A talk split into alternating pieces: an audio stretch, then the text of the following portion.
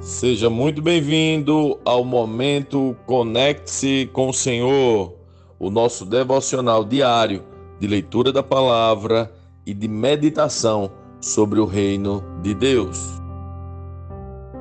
Hebreus capítulo 3.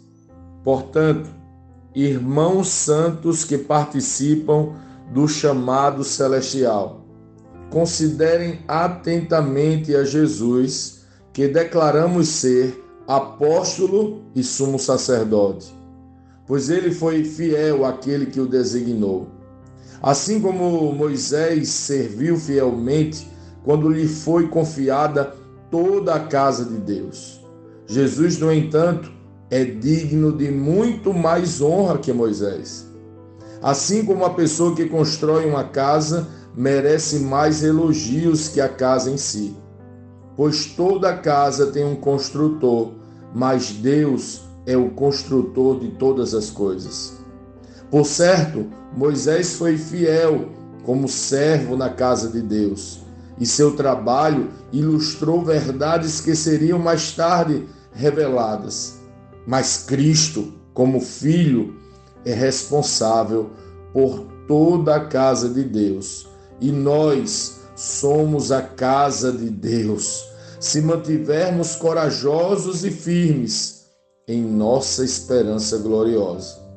Por isso, o Espírito Santo diz: Hoje, se ouvirem sua voz, não endureçam o coração como eles fizeram na rebelião, quando me puseram à prova no deserto.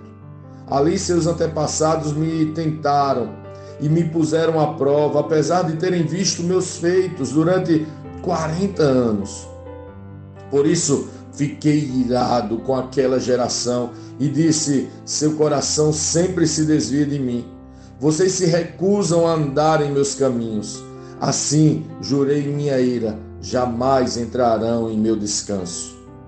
Portanto, irmãos, cuidem para que nenhum de vocês tenha coração perverso e incrédulo, que os desvie do Deus vivo Advirtam uns aos outros todos os dias, enquanto ainda é hoje, para que nenhum de vocês seja enganado pelo pecado e fique endurecido. Porque nos tornaremos participantes de Cristo, se de fato mantivermos firme até o fim a confiança que nele depositamos no início. Lembrem-se do que foi dito. Hoje se ouvirem a sua voz, não endureçam o coração como eles fizeram na rebelião. E quem foram os que se rebelaram mesmo depois de terem ouvido? Não foram aqueles que saíram do Egito, conduzidos por Moisés? E quem deixou Deus irado durante 40 anos? Não foi o povo que pecou e cujos corpos ficaram no deserto? E quem Deus se dirigiu quando jurou que jamais entrariam em seu descanso? Não foi ao povo que lhe desobedeceu.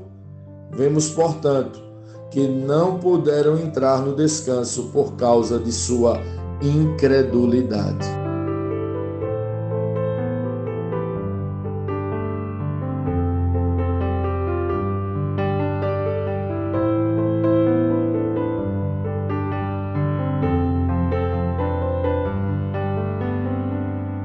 Lendo este capítulo de hoje, nós precisamos responder: como Cristo lê esse texto? O que aprendemos nele? E que aplicações práticas esse texto deve trazer para as nossas vidas?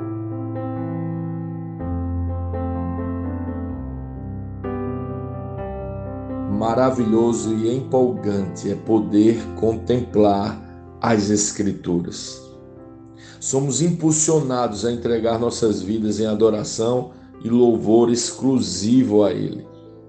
Ele é digno e o que fez por nós, sem exigir nada de nós, nos faz exigir de nós mesmos uma resposta à altura. Se bem que ainda somos incapazes e uma entrega total, se bem que vemos que temos tão pouco para entregar a Ele. Aqui vemos o argumento do escritor para declarar que Jesus, o Filho, é superior a Moisés. Você percebeu qual é a justificativa do autor? Porque Jesus é superior a Moisés? Ele diz que Jesus é superior a Moisés porque o filho edificou e construiu a casa de Deus. Perceba que neste capítulo, o fato de Jesus ter construído a casa de Deus é o argumento para declarar Jesus maior que Moisés. Ele já havia dito que Jesus é maior que os anjos e agora está dizendo que Jesus é maior que Moisés. Para os hebreus, dizer que alguém é maior que Moisés é algo escandaloso. Eles só consideravam Deus maior que Moisés. Sim, Jesus é Deus. Mas o argumento que o escritor utiliza para declarar que Jesus construiu a casa de Deus é no mínimo intrigante. Moisés serviu a casa de Deus, mas Jesus a construiu.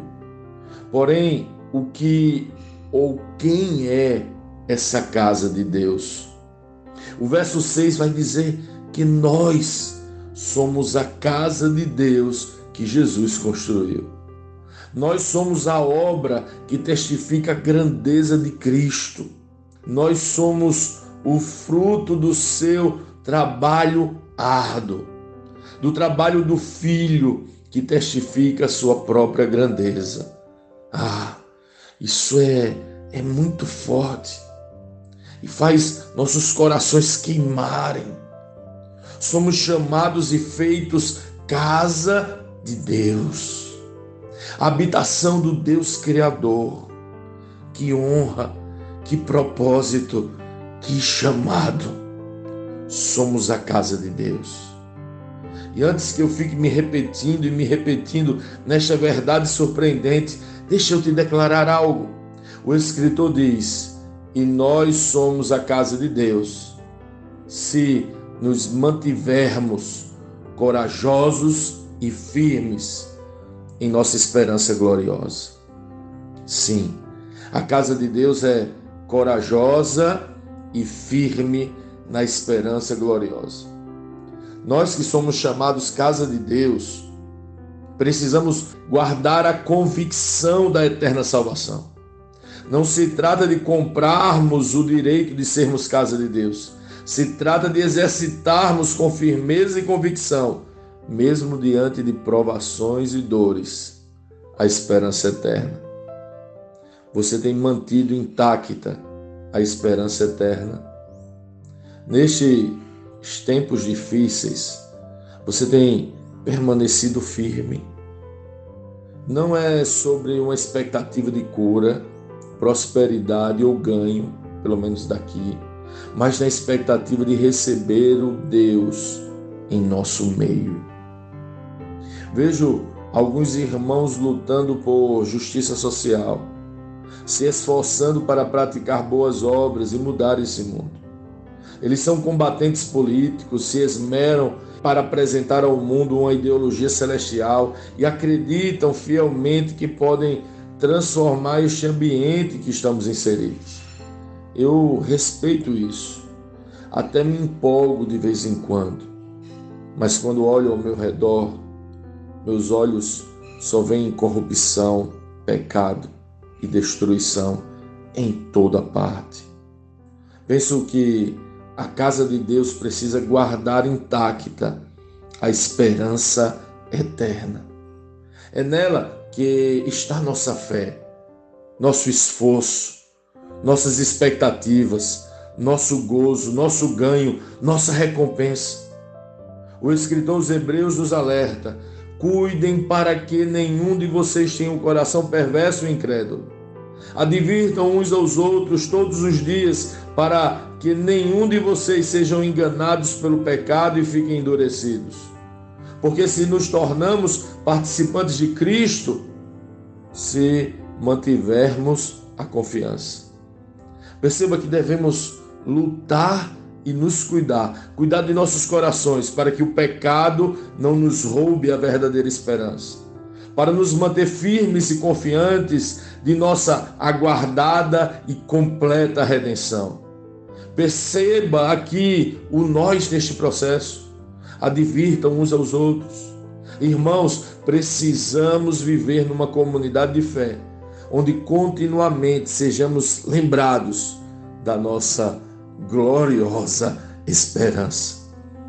Somos participantes de Cristo, somos o corpo de Cristo, casas de Deus. Renovem sua esperança hoje.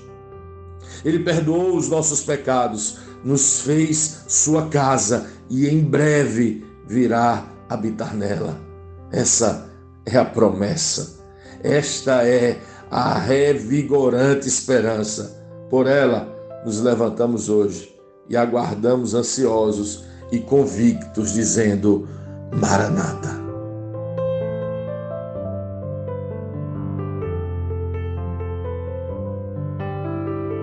Sim, que bom ter você neste devocional e poder compartilhar o Evangelho. Mas, como sempre dizemos, o texto de hoje e o texto de cada dia tem muito mais para oferecer, muito mesmo.